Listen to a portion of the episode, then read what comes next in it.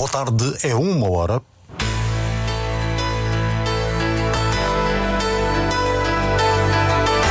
Antena 1 Madeira. Informação. A presidente da Casa do Povo, da Fajanda Ovelha, uma das mais atingidas pelos últimos incêndios, pede ao Governo Regional que garanta a limpeza dos terrenos junto à estrada regional. Cinco investigadores da Universidade da Madeira estão na lista dos mais citados em nível mundial. Os alunos cegos na região têm agora a ajuda de um equipamento táctil com áudio inovador e único no país. O Diário Regional na Antena Madeira, assistência técnica de Paulo Fernandes, a edição é da Celina Faria.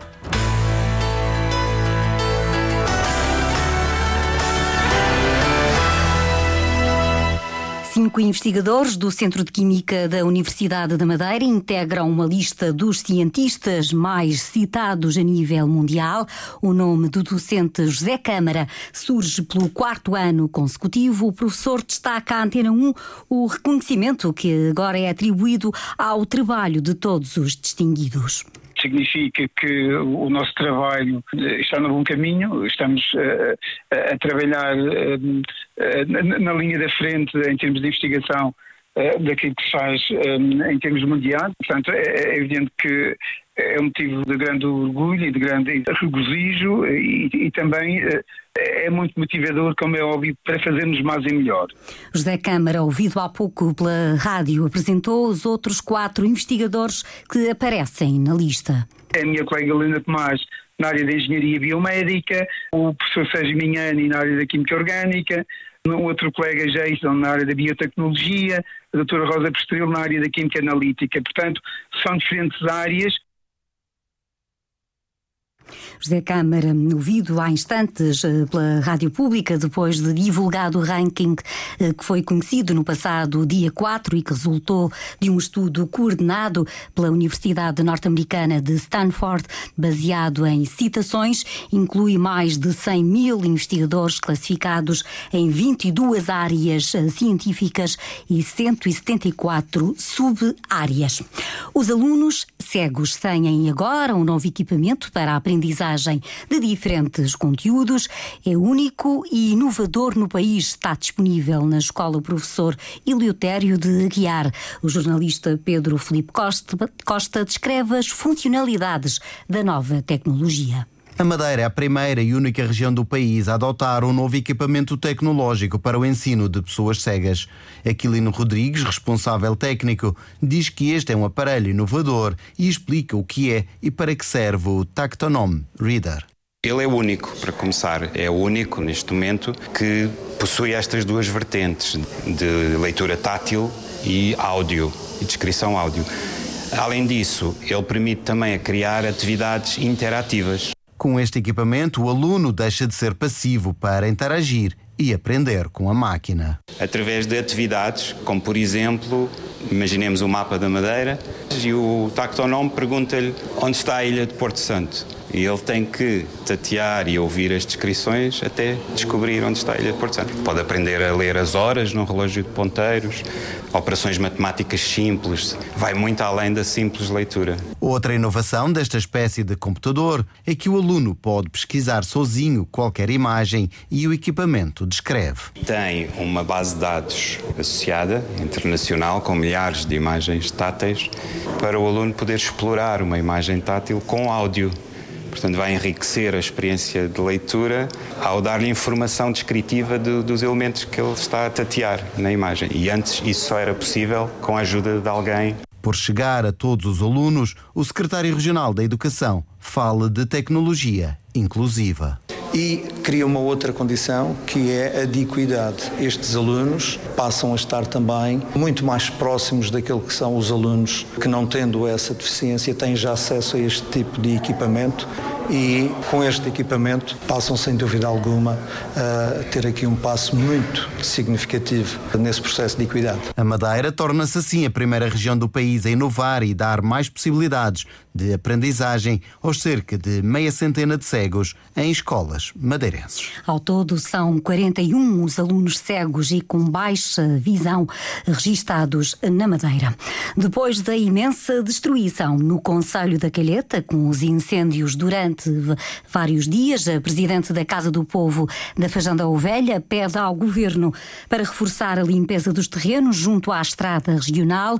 A partir de hoje vão ser recolhidos donativos para entregar às pessoas que perderam tudo, Sérgio Freitas Teixeira.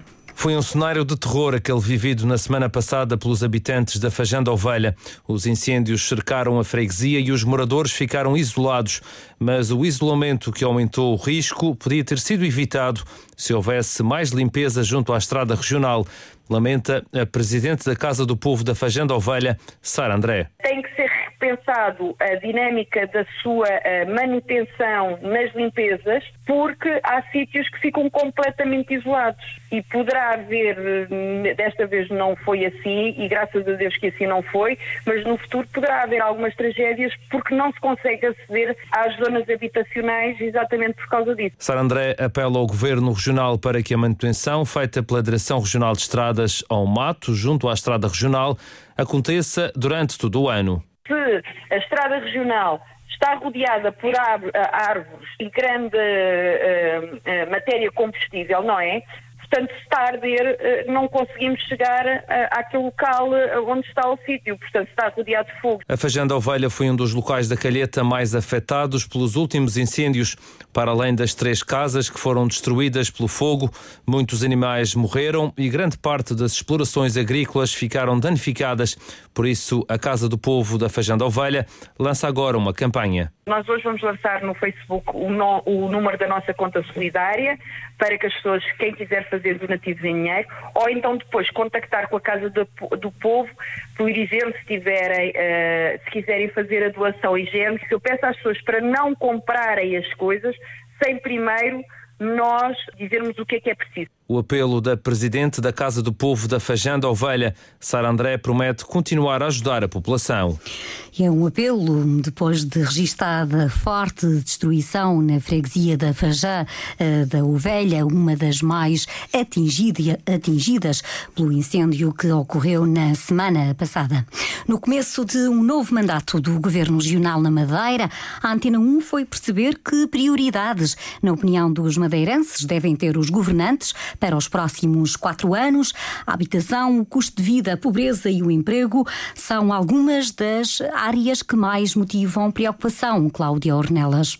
O jovem Rodrigo Nóbrega quer mais soluções para a área da habitação. As rendas estão, estão um bocado exageradas. Não há assim grande coisa que se possa fazer, eu entendo, mas Dava para baixar um bocadinho, acredito eu. Maria Nóbrega pede, entre outras medidas, a redução do custo de vida. Talvez baixar as coisas, estão muito caras, é isso, que as coisas estão no disparate. E, e cuidei também tomar mais um bocadinho de cuidado com os sem-abrigo que andam por aí. É isso que eu acho mais importante, porque está se tornando um bocadinho perigoso. Marcelo Martins apela a uma maior aposta nos jovens. Incentivar os jovens a trabalhar, é isso que falta se tiver a arranjar meios de, de, de jovens trabalharem e coisas assim do género.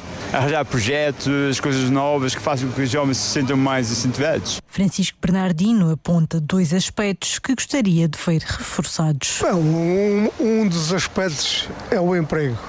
Isso é. E olhar também para as pessoas que têm necessidade. Porque há muita necessidade por aí. A gente vê passa aqui na avenida, vê pessoas ali a dormir eh, nos bancos. Isto não é vida. Que medidas é que poderiam ser implementadas? Arranjar eh, casas ou edifícios que possam recolher essas pessoas e arranjar-lhe um emprego, mas seja na serra, limpar uh, os arbustos, coisas assim do género. Lúcia Silva quer medidas em diversas áreas. Baixar mais os preços das coisas e havendo casas para as pessoas. E aumentar as, as pessoas mais baixas. O olhar dos madeirenses sobre aquelas que devem ser as prioridades do governo regional para este mandato. Tem início o mandato do novo executivo na Madeira. Os governantes tomaram posse ontem à tarde. Miguel Albuquerque lidera o executivo regional pela terceira vez.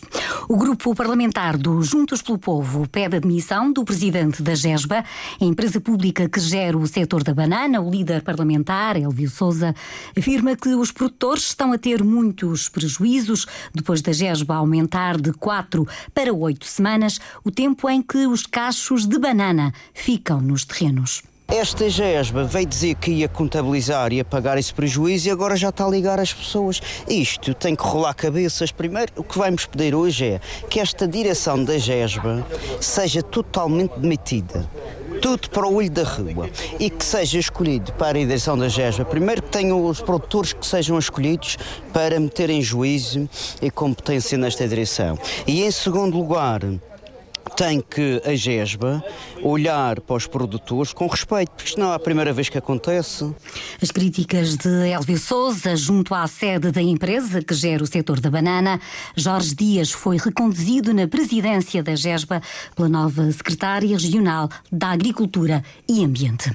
A nova direção da Ordem dos Arquitetos na Madeira toma posse esta tarde. É também inaugurada a nova sede, um espaço que passa a incluir uma biblioteca e uma sala de exposições, como descreve a presidente da Ordem na região, Susana Jesus um espaço que tem a dimensão suficiente para albergar todas as funções da nossa secção regional, não só para os arquitetos, mas uh, também para o público, para toda a sociedade. Portanto, vamos ter uh, salas de exposição, vamos ter biblioteca, vamos ter uma livraria, sobretudo porque somos muito procurados também por estrangeiros que querem saber mais sobre a arquitetura e os arquitetos da nossa região. A nova sede fica localizada na Rua do Carmo, no número 66. É inaugurada às quatro da tarde. Já começou a campanha Salve uma Ave Marinha. É uma ação de voluntariado que começou em 2009.